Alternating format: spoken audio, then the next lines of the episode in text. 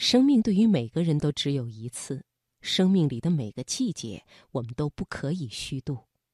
倘若错过了一个季节，只会让人终生遗憾，遗憾自己没有抓住似水流年，以致失去了生命季节里的美好与绚烂。好，今晚生活中的美学系列，我们来听林清玄的文章《季节之韵》。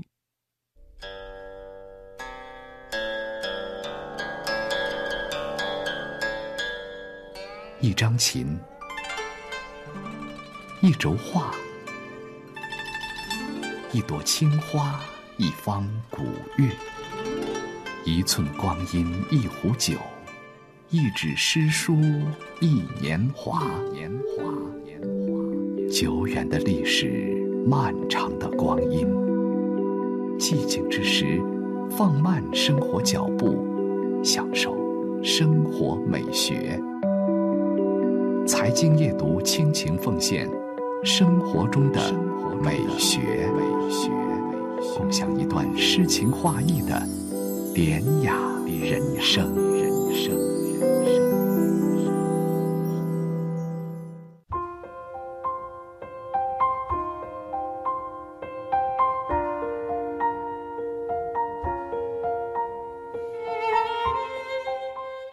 在这冬与春的交界。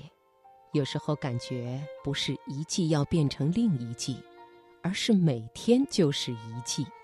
尤其是天气如此阴晴不定，昨天才冷得彻人，今天就要换上下山，以为从此就是好日子了。明天又是一道冷风悄悄地从远方袭来。这时候，我会想起憨山大师的一首禅诗。世界光如水月，身心皎若琉璃。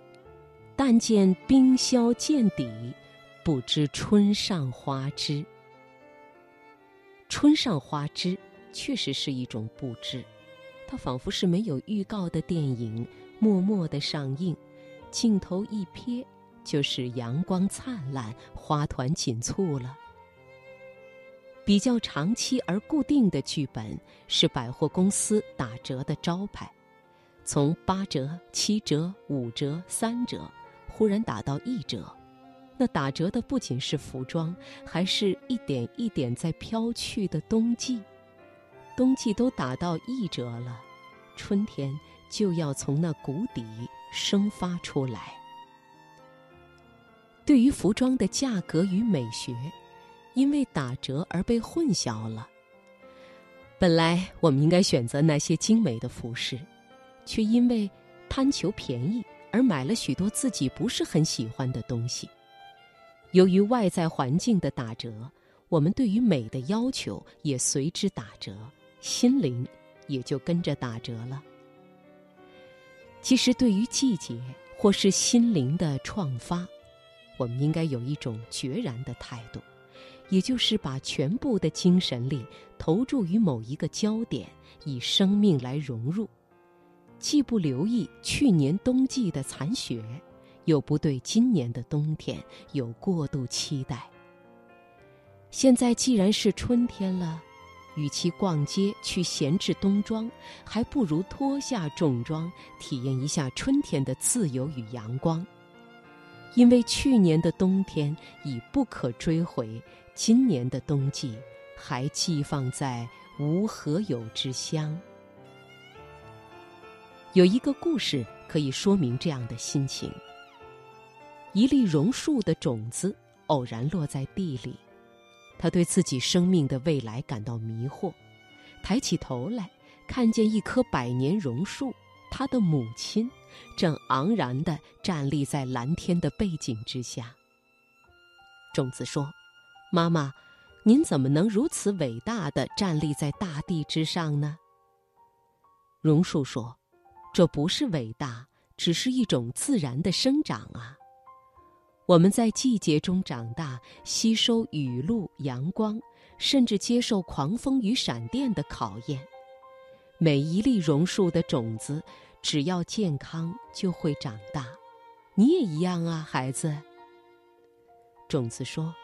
可是，妈妈，为什么我一直都住在如此阴暗潮湿的土地里？我要如何才能像您一样挺立？首先，我的孩子，你必须要消失，把自己融入泥土里，然后发芽，变成一棵树。有一天，你就能像我一样享受蓝天、阳光与和风了。妈妈，我要先消失，这多可怕呀！万一我消失融入土里，没有长成一棵树，而是变成一点泥土呢？这样太冒险了，还是让我保留一半是种子，一半长成树木吧。种子于是自己做了主张。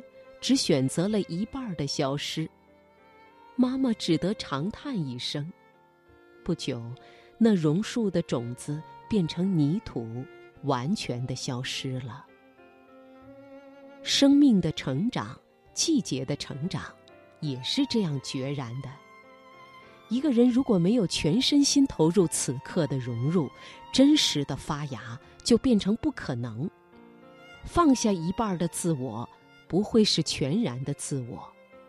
一株花，如果不用全心来凋谢，就没有足够的养分长出树叶；一粒种子，如果不全心的来消失，就不会从内在最深处长出芽来。因此，我们的生命不能打折。季节里年年都有冬季，人生里。不也是常常面对着寒冷的冬季吗？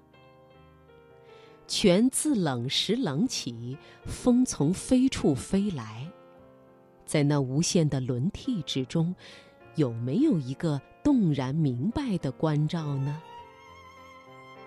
人间照夜的灯火，是来自红炉中雪融的时刻，让我们以一种。泰然欣赏的态度，走过打折的世招，让我们知道生命的真实之道是如实知见自己的心，没有折扣。